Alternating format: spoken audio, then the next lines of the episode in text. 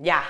Cada vez que el Banco Central hace un movimiento al alza la tasa de política monetaria, la TPM, como ha estado pasando en los últimos meses, ustedes me inundan de preguntas sobre qué significa esto en la práctica, qué va a pasar y cómo nos impacta em, en la vida real. Así que vamos con preguntas y respuestas vida real. Si el Banco Central sube la TPM, por poner un ejemplo, en 1%, ¿esto significa entonces que las tasas de los créditos hipotecarios suben 1%? No, porque la tasa de política monetaria es una tasa de corto plazo a la que el Banco Central le presta y recibe plata del sistema bancario de un día para otro. Influye mucho más en las tasas cortas como las de los créditos de consumo y los créditos comerciales, pero no necesariamente en las largas como lo son las de los créditos hipotecarios. Entonces, ¿Qué explica que las tasas de los créditos hipotecarios hayan subido durante un año consecutivo? Que es una pregunta que también me llega mucho.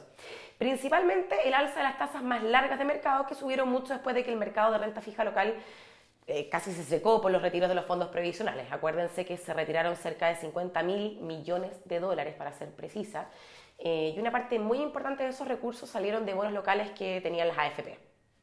Entonces, no solo se tuvo que salir a liquidar activos, sino que además las AFP hoy día no están comprando muchos activos locales y eso impacta las tasas de largo plazo, al igual que la percepción de riesgo, que ha aumentado por cambios de plazos, de garantías más fuertes que se exigían, etc.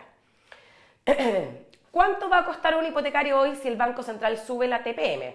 Depende del mercado. Hoy las tasas están sobre 4% más o menos en UF eh, y en abril bajaron levemente por primera vez en un año muy poquito, pero algo bajaron. Em, eso sí, estas tasas son más largas, entonces no dependen tanto de la TPM, sino que obedecen mucho más a políticas comerciales de los bancos. ¿Los dividendos aumentan con las alzas de la TPM? No. ¿Cuesta más caro pedir un crédito de consumo por alzas a la TPM?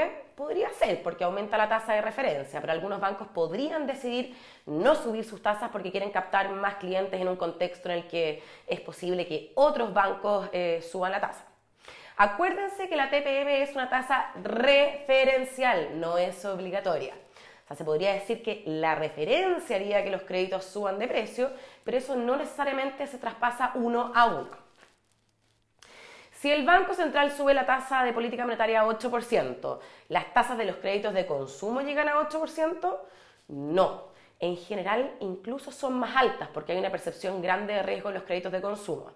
Las tasas de más corto plazo, como las de los créditos de consumo, son sistemáticamente más altas que las de las tasas largas, como de los créditos hipotecarios.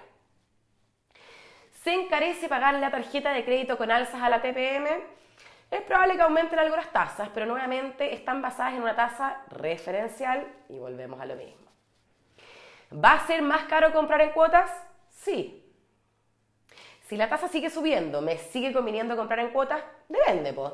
Depende de cuál sea tu valoración del presente versus tu valoración del futuro. Quizás te sigue conveniendo porque quieres tener algo mucho hoy y no te importa que hoy cueste un poco más caro que mañana. Aquí manda tu valoración.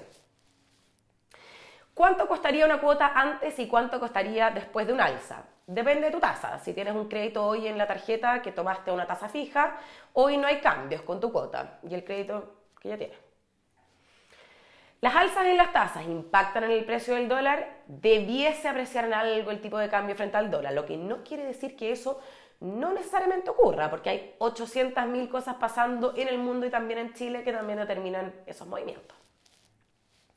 ¿Las alzas en la TPM mejoran las tasas de los depósitos a plazo? Se ha visto que sí, lo que es lógico si el banco lo que busca es disminuir el consumo presente y favorecer el consumo futuro que se financia con ahorro. Entonces hace más atractivo el ahorro a través de mejores tasas más altas. ¿Cuánto me daba un depósito a plazo antes y cuánto me daría ahora que subió la tasa? Depende, todos los bancos dan números distintos. No hay absolutos en esto, no es uno a uno, hay que revisar los números de los distintos bancos y estudiar.